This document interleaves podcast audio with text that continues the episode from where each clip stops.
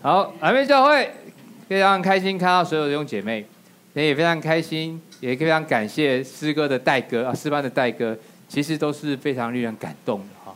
其实神呢，就是我们的梦想，我们的梦想就是想跟神在一起，才也可以从神的爱，让我们也可以明白什么是爱。好，那也可以非常感谢记录跟崔仁分享。好，那其实啊，崔仁一开始分享就让我非常感动。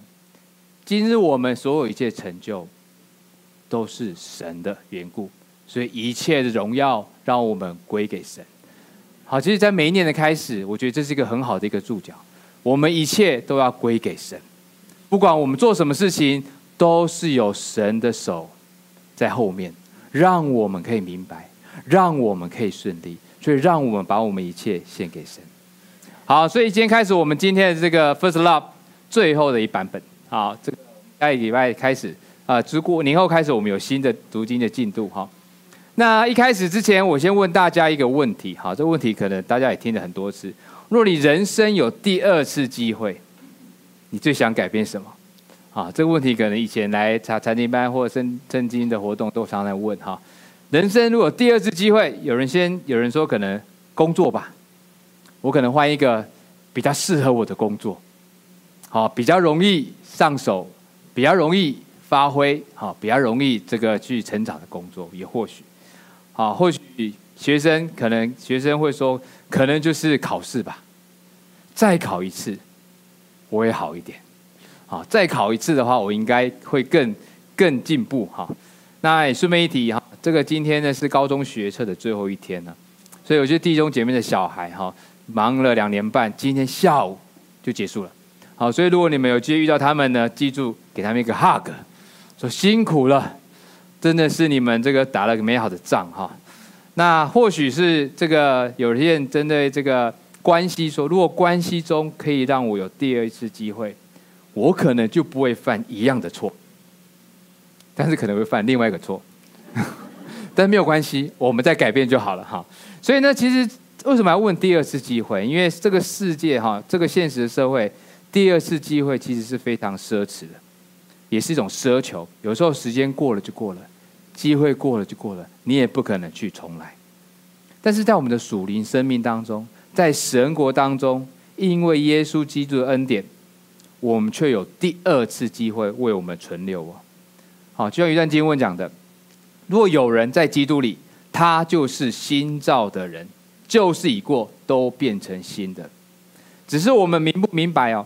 这第二次机会呢，是耶稣用非常宝贵的代价换来的，好，就是耶稣的保险，好，让我们这个有机会在这个生命得胜，重新的开始。而当我们能明白这份宝贵的恩典的时候呢，其实我们就会变得不一样。我们变得他常常想要去亲信他，常常呢去想起思索他的教导的一切，也常常感谢他为我们所做的一切，因为这一切都是来自于神的恩典。而当我们这么思索的时候呢，就会回到两周前我们说的一切，就是回到最起初的爱，也就是与神的那份最纯洁的关系。好，其实上个礼拜呢讲经文，其实最重要重点的最起初的爱啊，他讲的重点就是我们之所以明白爱，是因为神先爱我们。如果不神，神没有教导我们什么是爱，或者神没有让我们学习彼此相爱，用神的方式来彼此相爱。可能我们不知道什么是爱，而当我明白了什么是神的爱之后呢，所以我们愿意把神放在生命的首位，让爱神胜过一切。也因为我们把顺序放对了，愿意把神放在首位，所以我们可以常常的在神的爱里面。当然，如果你顺序放错了，你就会常常在你自己里面，你会被你自己困扰。但你放对了之后呢，你就会把神摆在你生命的首位，如此你可以常常的经历神，随时与神同在。这就是我们说的重新与神有一个好的关系啊。其实耶稣在这段经文当中，在这个教导当中，其实也说了非常明白，我们怎么样可以时时经历与神和好这个时刻哈。这段经文呢，我们一起来念好了，请你们要尽心、尽性、尽力爱耶华你的神。有今日所吩咐你的话，都要记在心上，也要殷勤教训你的儿女。无论你坐在家里，行在路上，大家起来都要谈论。我想这样话大家非常熟哦。这样话是耶稣讲的什么？第一句话就是最大诫命。好，就是你要尽心、尽性、尽力爱你的神。哈，其实这三个尽呢，指出了一个重点，就是真正的对神爱，也不单单只是嘴巴说说而已。说我爱神，我真的爱神，神对我好重要，或者是选择容易的做来做就好了。好，其实他说呢，可能在你的灵性上，你的心理上，要完全的仰望神。甚至是在你的行动上、行为上，也要全然为神而活。这是神对我们来讲，是用我们的全部来爱神哈。其实这段经文呢，是耶稣引自《生命记》啊。这这《生命记》这整段经文呢，其实那时候是以色列人准备要进迦南地，好，他们准备脱离旷野四十年的流浪生活，要开始一个全新的生命。这时候神呢，就用这段话来鼓励他们。他说：“其实你要谨记我的话，啊，很特别的是，在这个你要尽心、尽性、尽力爱神的这样后面呢，其实他就吩咐他们，你要把我的话记在心上。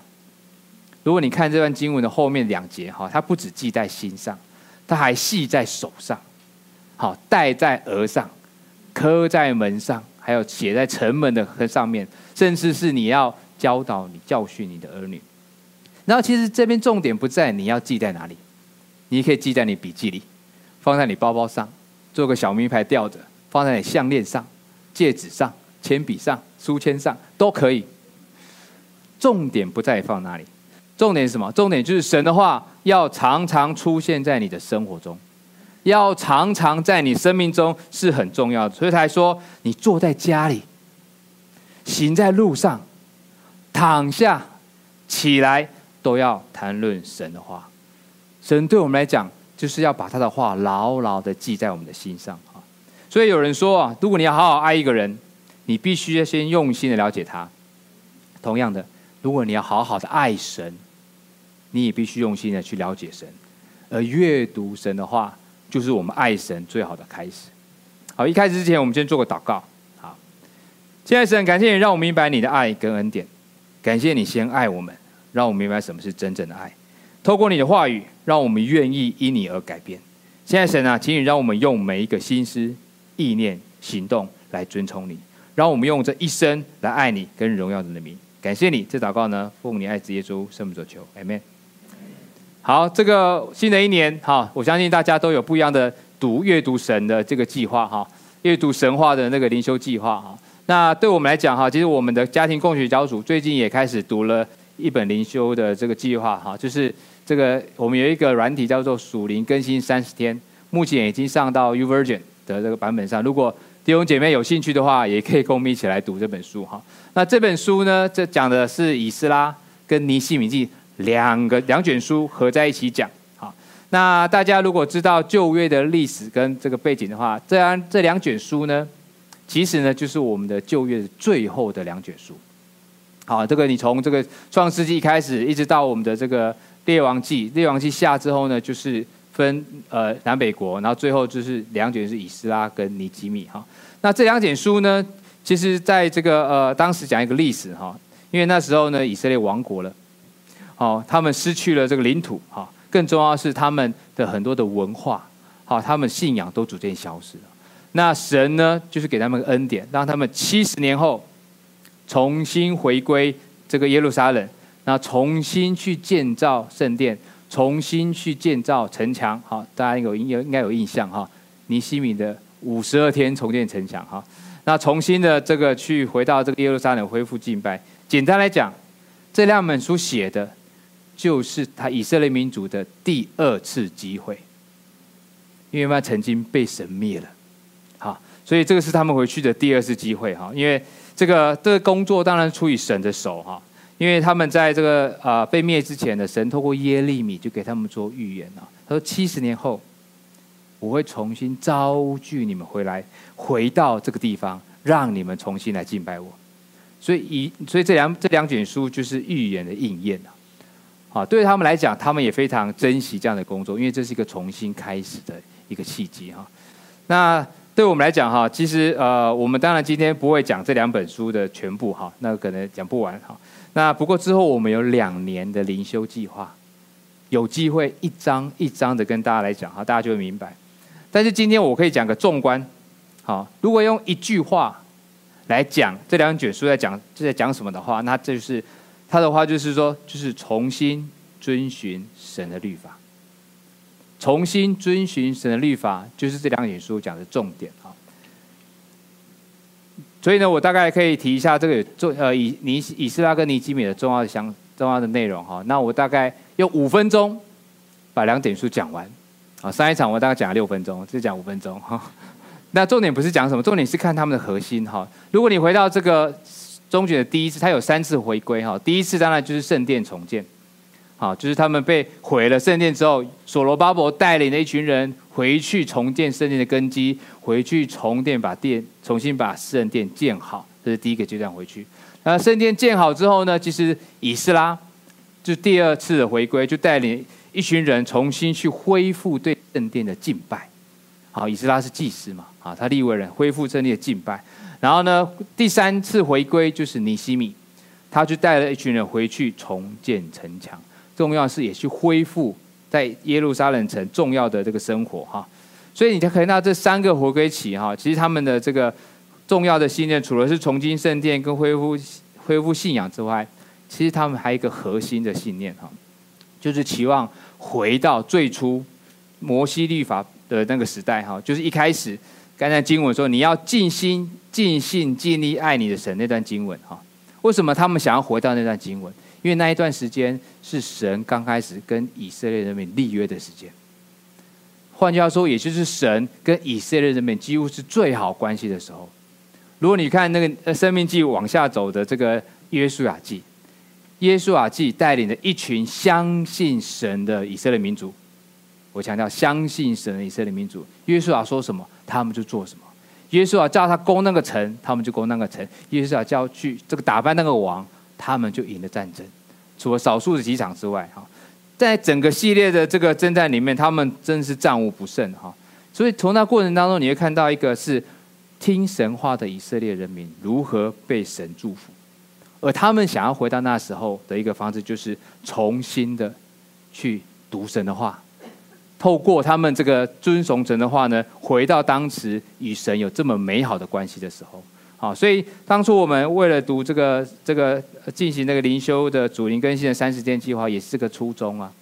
其实新的一年开始，我就要重新回到神的话。好，不管我们读了几遍，神的话都是有功效的。就从神的话当中去明白他对我们的旨意，从神的话当中去开始新的一年，其实都是一个非常棒的一件事情哈。所以呢，在我们来今天呢，我就先来。这个不会讲全部，我大概讲一个重点，就是讲我们的重要的这个弟兄以斯拉哈。然后刚才一直讲说这是两卷书哈，事实上呢，以斯拉跟尼西米是同一卷书，好，因为在旧约的这个希伯来版本的圣经哦，这两卷书合在一起就叫做以斯拉。然后这个在希腊文圣经叫做以斯拉一书跟以斯拉二书，好，所以简单来讲，作者就是以斯拉。好，大部分的学者都认定是以斯拉哈。那所以，我们从这个作者本身的人设跟作者的视野去读这两卷书的时候呢，其实是个很好阅读圣经的方式啊。那我们开始一段经文，好，我们一起来念，请。这是以后波斯王亚达薛西年间，有个以斯拉，他是西莱亚的儿子，西莱亚是亚撒利雅的儿子。亚比书是亚尼哈的儿子，菲尼哈是以利亚撒的儿子，以利亚撒是大祭司亚伦的儿子。好，这段这段话算是他也是他自己写下的族谱嘛哈。这段话的重点是什么？重点是很多儿子吗？重点是呢，他就是大祭司亚伦的后裔。好，这个应该是重点嘛。啊，讲了这么多，可能中间很长，我我节录一下。重点是亚伦后裔哈。其实呢，这个呃，这是一个非常重要的一个依据。为什么他可能回来当祭司，然后去教导人民？这是有他的正当性哈。不过我要强调的是，不是所有祭司、大祭司亚伦的后裔都可以这个当这个呃大祭司，因为他的后裔呢，有非常多人。好，通常只有长子才会衔接这个大祭的职责，除非长子没有办法，才会依序往下哈。好，不过自然至少他写完这段经文是证明了他当祭司的正当性。好，所以他未来教导这个人民这个律法书哈。那圣经上讲祭司哈，他的职责有几个非常重要的职责哈。那在这边职责第一个当然就是传达神的话语。有时候神会透过祭司想传达话语，让百姓知道，好，所以他也是透过这样这样方法让百姓知道。那同样呢，是教导百姓神的律法，教人民什么是耶和华律法，好，宣读律法书，这这这个是他们的工作。当然，应该是献祭，好，各样的祭一定要祭司才能献。然后圣殿的工作哈，就安排有很多圣殿的事务哈，这个工作就好像我们现在安排诗班一样哈，或者唱歌的，或者谁来讲道，或者谁负责当阿选。就是整个教会的工作一模一样的这个服侍工作，然后另外就是让百姓保持圣洁，就跟你讲什么是圣洁，什么可以吃，什么不能吃。好，那啊沾了血之后能不能进圣殿？好，那这个就是一个让百姓在生活当中可以跟神维持很好的关系。哈，第最后一个就是为百姓祝福。哈，这是我们这个祭司的这个任务。哈，但你看这个他们的所有任务，不管是传达神的话，教导百姓律法。甚至是在为了仪式的工作，哈，那为百姓祝福来讲，其实他们都非常需要明白神的律法。简单来讲，祭司们的工作就是要熟读神的话，好，所以祭司家族从以前出生，他他的最重要的工作呢，除了这个衣食的严谨规定之外，训练神的话，明白神的话，学习神的话，是他们必要的一个这个生活的这个工作和生活的方式，哈。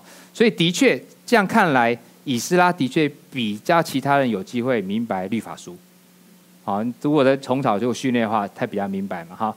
那事实上呢，他是圣圣经章是这么形容他的哈。这以斯拉从巴比伦上来，他是个敏捷的文士，通达耶和华以色列神所赐摩西的律法书，往允准他一切所求的，是因耶和华他神的手帮助了他，哈。这边讲他是一个敏捷的文士，哈。那敏捷当然这个原文这边讲的。不是动作很快哈，原文的意思当然就是很熟练。好，熟练什么？熟练圣经的话，啊，对他来讲，他这个很那边讲圣经的话，当然这边讲律法书，当然我们这边指的是摩西五经呢。啊，其实有些旧约学者哈认为以斯拉对旧约这个经典的汇整是非常有贡献的。好，你试想想看，一个被灭亡的国家，好，要维持文化传统是非常不容易的。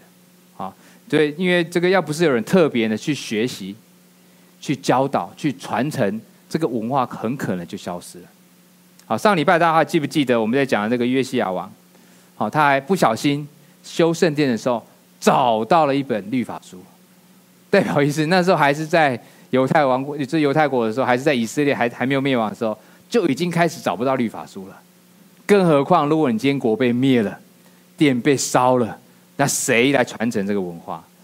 所以那时候以斯拉他们呢，认真会整律法书，去教导这个重新回归这个来回归耶路撒冷的这个这件事情呢，对他们的存留律法书的存留是非常有贡献的哈。紧接着呢，王就这段话讲完，就说呢，王允准他一切所求的，好，是因为耶和华神的手来帮助他。圣经上没有讲说到底神的手怎么帮助他，但只是说王呢允准他所求。不过有一段经文呼应这句话，应该大家应该非常清楚。我们一起念，请。这律法书不可离开你的口，总要昼夜思想，好，请你谨守遵行这书上所写的一切话。如此，你的道路就可以亨通，凡事顺利。这句神早就说过了，这律法书不可离开你的口。无论在家中，无论在行路，躺着。坐着昼夜都要思想，请你谨守这律法说律法书所行的一些话，你的道路就可以亨通。所以，当以斯拉一生立志寻求神的话，专心研读神的话的时候，照神的话遵行的时候，其实神让他的道路就可以亨通。所以，王允准他一切所求的。那圣经上这种例子也非常多啊。我举个例子，像之前被卖的约瑟，哦，很看起来很惨。但是呢，其实他就算是被卖到这个，被关到这个呃监牢里面，这个我神也祝福他，做他他做什么事情都非常顺利，好被卖到家中当奴仆，也是祝福他，家中被他管，让他被到最后当了宰相，神也是祝福他，因为他做事都很通。重点是因为他敬畏耶和华，这一切都出自于神，他非常明白。或者是圣经讲的但以理，三朝的宰相，哪一个王呢？不想让但以理来主政，因为他凡事都很通，就连丢到狮子坑里面，他也一样安然的被救出来，因为神的手帮助了他。为什么他可以做做到这这样事情呢？因为他一日三次敬拜神，亲身跪拜感谢神的带领，这是他的虔诚。当每一个人对神虔诚的时候呢，神的手会帮助他。神愿意去帮助、去聆听他话语、去听、诶、去实行他话语的人哈。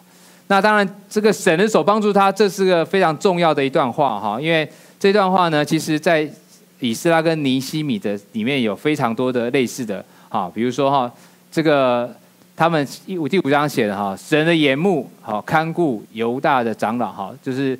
他们讲的，然后后来第七章他讲，神允准他一切所求，是因为神的手帮助他。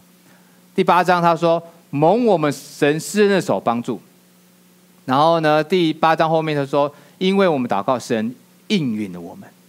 好，那甚至到了尼西米记第二章，他讲王就允准我，我神施那手帮助了我。第二章的后半段他说，我告诉他们，我神的施恩手怎么帮助了我。哎，这个好像重复，我们看。以斯拉也是我的神，我的手帮神的手帮助我；尼西米也是神施恩手帮助我。当然嘛，同一个作者嘛，好，这写的词也蛮容易连在一起的哈。好，你知道吗？其实这个是一个重要的核心哦。那为什么这么讲？好，你试想试想看看，一个作者，你是本书的作者的话，什么样的情况下，当你在记录这个被掳归回事件的时候，你会不断的提到神的帮助、神的保守？神的应允，神的祝福，什么样情况下会让你不断的写出这个字眼？一定是你亲身经历了一切，或者是你真的是真实的看到、体会到、感受到、明白这一切都是来自神的祝福的时候呢，你自然而然就不断的颂赞神。这个是发自于内心的称颂，假不了的。他拒绝神的时候就是帮助我，我不知道为什么神就是帮助我，神应允我。那说实在话，其实我还蛮羡慕以斯拉这位弟兄跟神的关系的。我觉得他神跟神的关系实在很棒。好，我就常常在想说，你看他为什么他可以时时体会到神的手帮助？为什么我就体会不到？祷告了半天，哎，神手，神的手，神的手，赶快伸出来，这样。或者是为什么他能常常明白神已经应允他的祈求？哎，这个也算是一个他能明白神应允了。我祷告神应允了，讲的这么明确。为什么他能知道他所行的一切都是神的眼目看顾之下所进行的？意思就是他完全知道神在帮他，神在照顾他，神在带领他，神的眼目跟他所行的一切都在一起。为什么他可以对神这么有信心？为什么他可以对神这么有安全感？知道吗？其实唯一的答案就是他非常敬畏神，他时时的阅读神的话，他常常的在神里面，所以神也在他里面。当你们两个都互相在里面的时候，你自然而然能感受到神与你同在，你会明白神的祝福、神的恩典、神的带领是由内心发出的。你只会说 “Amen”，这是神的大能。对我们来讲，其实我们每一个人都可以像以斯拉一样，也期望像以斯拉一样。事实上呢，神不偏待每一个人，神呢爱每一个人，神也期望每一个人都可以像以斯拉一样，跟他有这么好的关系。但唯一的重点是，我们是不是也愿意像他一样，用心的去回应神？以斯拉很认真的去回应神的话，他们去阅读神的话，那对我们来讲，我们是不是也愿意这么做？只要如何回应呢？回应方式非常简单，就是学他，专心寻求神，还有研读他的话语。圣经上说，其实你叩门，我就给你开门；你寻求，若认真寻求，就一定寻见。对神来说，其实他就是在等你了。我在这里，我等你来找我，随时请你找我。任何问题都来找我，我很愿意跟你有一个很好的关系。当你阅读圣经的时候，就是跟你对话的时候。我不知道大家有没有这种经历，看这样经文看了好感动，就是神在跟我讲话，神透过经文的话在提醒我，我在面对的事情，神透过经文的话在跟我讲答案，神透过经文的话在指引我生命的道路。大家我相信都有经过这个时间。但是我们可以常常有这个时间，我们可以随时有这个时间，把神的话放在生命的最首位。当然，对我们来讲，这是以斯拉所做的，就是我们可以学习的榜样。当然，以斯拉呢，他不只是单单是阅读神的话就可以这个通达神的话，其实他还有很多特别的个性哈。怎么个性呢？有一段经文，我们一起来念好了，请。以斯拉一生专心研究并实行主主的律。又把一切法律条例教导以色列人民。亚达薛西皇帝把以下的诏书颁给以斯拉。以斯拉是祭司和经学专家，通常上上主赐给以色列的诫命和法律。以斯拉，你要用上帝给你的智慧，指派行政官员和审判官去治理全河西省的人民。就是那些遵守你上帝法律的人民，你必须要把法律教导不明白的人。如果有人不服从你上帝的法律或这帝国的法律，必须立刻受严厉的处罚，处死或放逐或没收财产或监禁。哇，这个是这个非常令人振奋的一件事情哈。经文没有讲说为什么亚达薛西哈这么。肯定好，这个以斯拉是这位经学家哈，但是确定的事情呢，这个一定是亚达薛西非常认同这个圣经的话，好，这个这个是非常不容易的事情哈。大家记得，这个是在波斯王朝，这个不是在以色列王朝。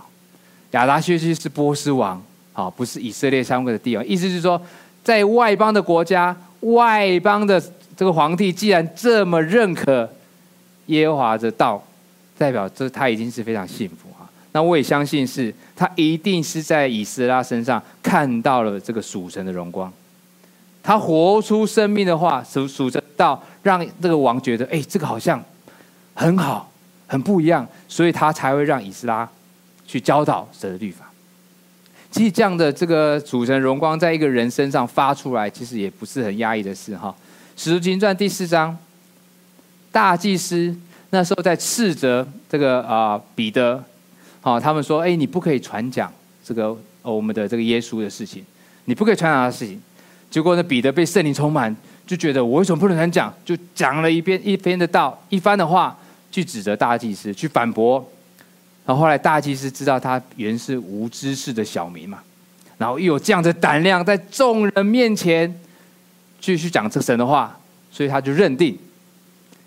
你是跟过耶稣的，好，就这个这个这个说法也蛮奇怪的哈。其实当有一个人骂你说你你你不能不能不能不能，然后骂完之后最后一句话就是你是跟着耶稣的，你觉得哇哎还蛮开心的，然后说哎再讲一次你是跟着耶稣的耶，你是跟着耶稣的耶，对我们来讲这就是光荣的印记不是吗？是的，我们就是耶稣的门徒，怎样？我们活出来，如果你看得出我是跟随耶稣的，那代表我有认真活出来。我还担心你认不出来嘞，你知道吗？对我们来讲，生命当中，如果你可以生命中活出这种感觉，其实这就是我们生命中的影响力。神的荣耀在我们身上彰显出来了，这个不就是每一个门徒在追求的事吗？你知道，每次听完圣餐分享，其实都让我想到刚来教会的时候。刚来教会的时候，其实我都觉得有一个非常深的感受，就是。这一群人呢，实在是太夸张了，羞悍嘛？为什么这么讲呢？特别是每一个人都很爱讲话，而且不止爱讲话，而且特别会讲话，你还讲不赢他啊？那每次主日完之后，都有些人跑到我那边，都都会来跟我讲话。大概我们是新的朋友，然后如果不巧，那是主日呢，只有你一个访客，哇！你就想起，不止一个人会来讲话，一群人都会包围你讲话。我觉得这群人实在是这个是太热情了哈，但是我很感谢他们的主动哦。那时候或许我表现得很酷啊，不管怎么讲，我都没有什么表现。哦哦哦，但是呢，其实我很喜欢看到这群人彼此聊天开心的表情。我不知道为什么在教会大家好开心呢？我爸你们看看，就是有某个角落都有笑声，某个角落都有一个都很很很很有很有欢乐的那种气氛哈。其实那时候我觉得哇，这群人难道都没有烦恼吗？好，那或许是还有那个就是我常常很不习惯，到后来还蛮喜欢的 hug。弟兄都给你 hug，那 hug 有时候呢，其实有些弟兄就用力跟你 hug，看到心急，哦，然后你要开始练肌肉，因为要撑住，太太有压力了哈。那后来我觉得这个还蛮感动的，是因为这种用力哈格呢，其实就是关系啊，他看中你，他想要去鼓励你这种关系啊。那那时候我还有也是不明白，为什么有些人听完讲道之后会流泪，或者讲道当中会流泪。现在想起来，其实是很感动的哈，因为他们是明白神的话，触动了他的心呢。这是一个何等柔软的心呢？当我们听到诗歌，当我们听到神的话语可以被触动，代表说其实神的灵在我们心中是做工的，因为神的话就是如此有功效。所以我那时候越来越喜欢跟跟这群与世界不一样的人在一起。而这群人就是在座的每一位弟兄姐妹，感谢你爱我，让我拥有很棒的关系在我们神的教会。或许我们已经习惯这种彼此相爱的关系，不是吗？开心聊天 hug，但是你知道吗？其实这世界需要我们。当我们活出这种热情的时候，别人就会认出说：“哎，你是耶稣基督的门徒，你为什么这么开心？我有没有机会跟你们一样？我需要。”跟你们一样，去有信心、有能力、有信、有有能、有这个信念去面对我们生命的一切。然后，当我们这么做，或别人看到的时候，这一切荣耀就是归给神。亚达谢西王就是看到以斯拉身身上属神荣光啊，所以他甚至下诏哈，这个以斯拉哈，他说：“你要把这些话教导到这个一切不明白的人手上，让他明白。”甚至是把这样的教导提升到跟他们帝国律法一样的等级，是吗？他说你不遵守上帝律法还在前面哦，或这帝国律法最惨是处死。哇，你知道真的是一个恩典跟出自神的时候，什么样的情况下会把上帝律法跟这国的法律放在一样的地位？这一定是来自于神的手，神让他的话被彰显了，所以让每一个人都有机会明白神的话。然后从这段经文看到以斯拉很多的人设跟个性啊。那讲到以斯拉，讲这么多跟我们生命有什么关系啊？那么其实以斯拉是祭司啊，他就是担任在第二圣殿里面担任这个祭司的角色。事实上呢，圣经上所讲的以斯拉，其实就是神期望我们每一个人可以活得跟他一样，做他跟他一样事啊。虽然以斯拉是祭司哦，那时候旧约的确是只有祭司血统的才可以进到这个圣殿里面。但是耶稣来了之后，就不一样了哈。这一段有段经文啊，这是在中代呃现代中文译本，他说：“你们要活，你们要像活的石头，用来建造属灵的圣殿，在那里做圣洁的祭司，借着耶稣基督献上为上帝所悦纳的属灵祭物。”这句话什么意思呢？这句话意思是我们每一个人都是建殿的石头。其实哥林多前书讲的更明白了。我们就是身体，就是属灵的圣殿。我们身体就是神的殿，而每一个人都是活的石头，移动来移动去，为了建造神，是建造这个教会。也就是说，我每一个人都很重要，都是圣殿不可或缺的部分，少了你不行。好，那不止不止如此，我们在这个圣殿做什么？我们在圣殿在那里做圣洁的祭司啊。所以每一个人角色呢，其实都是祭司。简单来讲。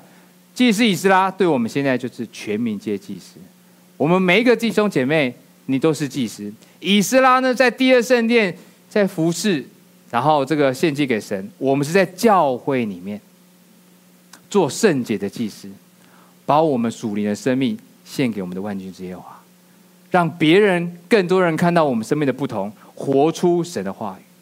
那其实对我们每一个来讲，这是一个我们的职责，也是我们的权利。权利是什么？权利就是你不用像旧约一样，还要透过祭司才能亲近神。你都已经是祭司了，你自己都可以跟神有很棒的关系，不是吗？只要你透过祷告，记得耶稣，你就可以到神那里，跟神拥有非常棒的关系。当然，我们的也有义务。刚才讲了一堆祭司义务是什么？明白神的话语，还要教导别人神的话语，这是我们的义务。你不单单只是说别人喂养你而已，没有的，你需要去教导别人。那另外一件事情是我们都是以斯拉，因为以斯拉呢，这个是专一生专心研究并实行主的律法哈。其实这对我们来讲也是非常重要的事情。第十六世纪的时候，那座圣经教呃宗教的改革运动当中，马丁马丁路德提出了三个维度哈。第一个维度是唯独恩典，唯独信心。最后一个是唯独圣经呐。简单来讲，这三个圈在一起，就是他他们提出是要回到圣经的教导。圣经怎么说，你就怎么做。好，就是一切以圣经为依归啊。其实这样的话，其实耶稣也直接讲白了哈，在在马太福音第四章第四节，他说：“人活着不是单靠食物，乃是靠神口里出了一切的话。”意思说什么？你你活在这个这个社会当中。你生命不是只有工作，不是只有你自己的家庭，不是只有你忙你自己的事情，而且你要还要靠神口里一切的话，就是神的话，就是圣经的话。对我们来讲，其实阅读圣经的话，是我每一天何等重要的事情。如果你发现，你会讲，如果你常常忘记读神的话，你会发你会发觉一种状况是，你怎么慢慢的体会不到神？我不知道你有没有感觉。我是会有这种感觉，就觉得怎么非常烦乱，非常需要有一个地方去静一下，然后每次之后呢，就要去翻个圣经的经文，然后呢，回到这个这个书上去看一下，或者经文上抓出来拿，重新去明白神对我们的旨意是什么。你知道吗？这这是我们生命当中很重要的，因为很多时候你光靠粮食是没有办法满足你属灵需求的，你需要属灵的灵粮，才有办法满足你生命的缺口。所以，对我们来讲，其实像以斯拉一样读神的话，唯独圣经，应该是我们每一个门徒去必要做的事情了。好，那当然，另外一件事情就是当耶稣的精兵哦。啊，我刚才讲这段一一段话，他说：“你们在许多见证人面前听见我所教训的，也要交托那忠心的教导别人的人。你要向我同受苦难，好像耶稣基督的精兵。”这是保罗提醒的。他说：“你们有一个很重要的职责，你不是单单听到。”享受神的恩典，在神里面呢，去彼此相爱，没有的，你要行道，因为庄稼很多，我们要去交做交托那忠心的教导别人的人，让更多人能明白神的话语。这不就是以斯拉在做的吗？他就是教导以色列人民相关的律法，甚至他这种教导工作，连外邦的王亚达薛西王都认为应该这么做。应该去教导，而且你不能停止教导，让不明白的人都要能明白。如果那些外邦人都这么推崇，更何况我们这些已经尝过主恩滋味的人，怎么能不尽心竭力呢？至少我们在神的话，我们要尽心竭力把它做好。所以以斯拉其实做了一个很好的榜样，就是他一生立志在读经上、研经上、教导上，他做的不多，他就是做这件事情。而他做了这件事情之后呢，神也赐福他，让他凡事亨通，而且不止如此哦。其实他在后面，其实待在尼尼西米，在这个呃尼西米来的时候呢，他一样做教导事情。好，这段经文我们一起念，请。到了七月，以色列人住在自己的城里，那时他们如同一人聚集在有前宽阔处。恩赐以斯拉将耶和华借摩西传给以色列人的律法书带来。七月初一日，祭司以斯拉将律法书带到听了能明白的男女会众面前。省长尼西米撰做祭司的文士以斯拉，并教训百姓的利未人，对众民说：今日是耶耶华你们神的圣日，不要悲哀哭泣。这是因为民众听了律法书上的话都哭了，又对他们说：“你们去吃肥美的，喝甘甜的，有不能预备的就分给他，因为今日是我们主的圣日，你们不要忧愁。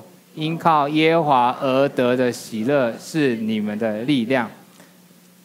那对我们来讲，哈，其实这是一个很这个，到时候七月份的时候，那时候、呃、是尼西米，好，他们在回归的时候，那时候尼西米当省长，哈，然后省长呢回来就是开始要教导他们一些话语。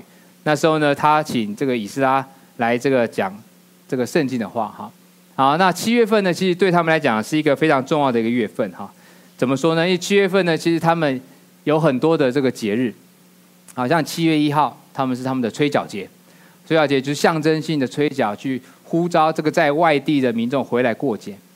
那七月十号呢，是他们的这个我们叫赎罪日，啊，是非常重要，一年一度的赎罪日。那接下来一个礼拜就是他们的祝棚节，好，大家应该清楚，祝棚节就是不管你是在什么地方的这个民众，你都要回来，然后可以去这个去敬拜神哈。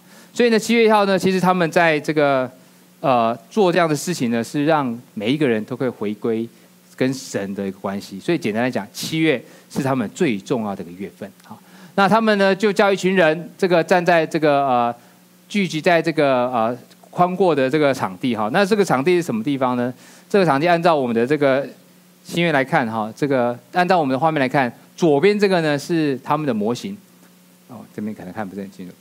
好，这个是他们博物馆的模型啊，他们这个是这个所罗巴伯建的城墙，呃，所的圣殿，外面这个呢是尼西米建的城墙，建成这样，水门在这里。好，那后面这个阶梯状呢，这个是目前它的遗址哈。你可以看，那为最高的这一处就是圣殿的这个根基的遗址哈。看得出前面这一块有非常宽阔的空地，这个那时候是没有房屋的哈，这个后来建的。所以以斯拉就站在这里，啊，就站在这个水门上面那个地方去讲。所以它是一个居高临下的一个场面，然后去讲这个他们神的话哈。你知道吗？这一系列纪念活动开始呢，其实以斯拉呢站在上面的时候，所有的人其实都是非常信服他的。因为他花了一生的时间去研读、去宣讲神的话，如果你再加上他最后又花了时间去写了《以斯拉记》跟《尼希米记》的时候，你会发现他真的这一辈子就是奉献给神。所以当他在台上讲律法书的时候呢，其实每一个人都是非常的感动的，都是非常的明白神要提醒他们什么样的话语。所以他们在讲的时候呢，其实很多人都哭了。好，我相信。这些人哭呢，其实每个弟兄姐妹都是有非常多的这个感受的哈。其实神的话而难过，因神的话忧愁，其实都有这样的经历。那他们为什么会哭了呢？因为很多人大部分应该是感激的眼泪。他们曾经是这个被亡国的，可是这时候呢，他们却有完整的圣殿，有完整的敬拜的仪式，有人在这个祭祀。有完好的城墙，居民都回到这个店里，在这个城里面好好的生活。然后呢，只要到七月份的时候，不管哪一个地方的，过去七十年都没有地方可以去敬拜的，可是他们却有一个地方，重新的回到神的殿里面去敬拜神，甚至重新去过他们的祝棚节。然后这是他们是梦寐以求的事情，因为他们看到的神的恩典，神的恩慈，神没有离弃他们。让他们可以再一次的回到这个地方去重新的敬拜。当然，对我们来讲啊，其实啊、他们念完这段话的时候呢，其实这个众民感很难过的时候呢，这个以以斯拉呢鼓励他们，他说：“其实今日是我们主的圣日，你们不要忧愁，因为耶和华的从因为耶和华，或许我看不到，因靠耶和华而得的喜乐是你们的力量哈，可能老花了哈，所以有点远。”好，为什么这句话其实是非常重要哈？这边他是鼓励所有的这个以色列人民啊，他说：“你们不要忧愁哈，因耶和华而得的喜乐是你们的力量哈。”我不知道大家对这个因耶和华而得的喜乐是什么感觉哈？你的确，如果你是可以从神那里得到喜乐，你就会觉得很开心，生命就有力量可以面对。但是问题是，什么是因耶和华而得的喜乐呢？大家有没有想过这个问题？好，我相信的是哈，其实这是一个很好的问题，也是一个很需要时间去想的问题。其实这就是你跟神的关系啊。我相信每一个人都曾经经历了因为神而喜乐这种生命，哪怕是一件事情，哪怕是一个祷告，哪怕是一个感谢，你都会曾经经历以神，因为神感到喜乐。所以每一个人都有你自己的答案。我相信有自己答案，可是我更相信的是，每一个人都有很多的答案。你只要细细思想，你跟神的关系所经历一切，你会发觉神的手一直在帮助着你，神的手没有离开过你，所以你可以明白神一直赐福给你。那当然，对这群以色列人民来讲，哈，其实我们当然可以明白，可以可以至少可以讲一下，什么是以色列众百姓所体会到的喜乐。好，他们所体会到喜乐呢，其实就是。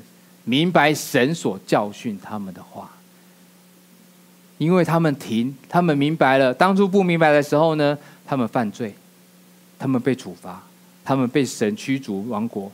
可他明白过来之后，其实神呢是充满慈爱的神，充满恩典的神，让他们得以存留。七十年后重新恢复这个话语。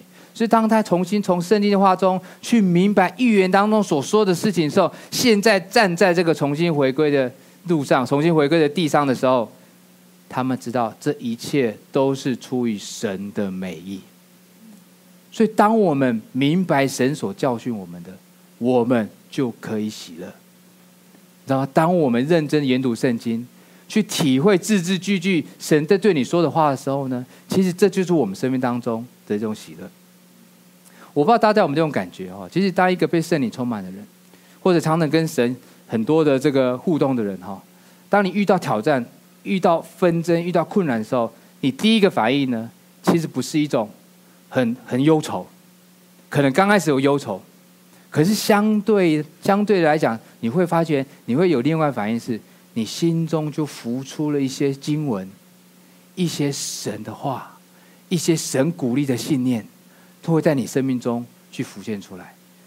当你愿意亲近神的时候，而当你细细的阅读，在你生命中那些字字句句神对你说的话的时候，你会发觉神是有祝福的，神对你是有平安的。这就是神的话的功效。那么神的话没有一句是不带能力的。对我们来讲，其实我们是不是小看了或者轻看了？当我们愿意去看重神的话的时候呢？其实你就会明白，神对我们是有很美好的旨意，而因此我们就会得喜乐。这个喜乐是我们的力量，所以也希望鼓励弟兄姐妹，你们可以回去再透过这个时间哦，过年这个时间，常常的去明白神的话，去找回单纯享受神话的那个喜乐，不要复杂，不要复杂，你去把圣经来读，读一读，哭一哭。唱唱歌，感谢神，这就是神的话。它如此有功效，它不复杂的，可是这样的功效却可以让你生命马上的翻转。所以呢，希望鼓励大家，接下来的这个时间，可能过年开始哦，其实也可能有很多时间可以读哈。那至少接下来我们怎么样可以有时间明白神的话呢？其实我们有两年的计划，好，还是再次打个广告哈。就是呢，我们这个从创世纪到启示录呢，都有这样的一个这个规划。其实有有六个部分会逐次的来跟大家说明哈。那包括是摩西五经，就刚刚我讲的这个呃，刚才讲的呃，生命记等等，都是摩西五经哈。那历史书，然后一直到我们的诗歌哈，诗歌智慧书、先知书，然后最后两个阶段是我们的新约历史跟新约书信哈。所以从我们的创世纪一直到我们的。呃，最后的这个启示录都是一个很完整的一个说明。同时呢，每一个礼拜，好，如果大家跟上进度，每一个礼拜呢，大家都有这个讲道的时间，是可以配合我们进度、我们进度的。所以你在同时阅读的时候呢，到那个礼拜天，你就会听讲道，讲那个章节到底在讲什么哈，会帮助大家更容易的明白神的话哈。好，所以呢，这个呃，虽然新年到了哈，最后我也想送大家一个新年礼物哈，这个礼物呢，就是神的话。大家手上都有，而且你好几个版本都没有关系啊！我愿神的话呢，可以带你度过很棒的一年。从神的话当我们的基础，让神的话当我们一年的感谢的时，这就是神给我们最棒的礼物啊！所以呢，这个过年不管你在何处，不管你在何处，希望我们一月二十九号同时开跑。一月十号，bang，大家都登上这个圣经软体，然后开始阅读我们的创世纪第一章哈。当我们在看线上有六百多个弟兄姐妹在线上阅读的时候，这就代表说，其实我们的神正在复兴我们，然后我们可以重新神的话，重新明白他的教导，重新与他有美好的关系。好，最后呢，请诗歌班带我们唱一首歌，结束今天的讲道，Amen。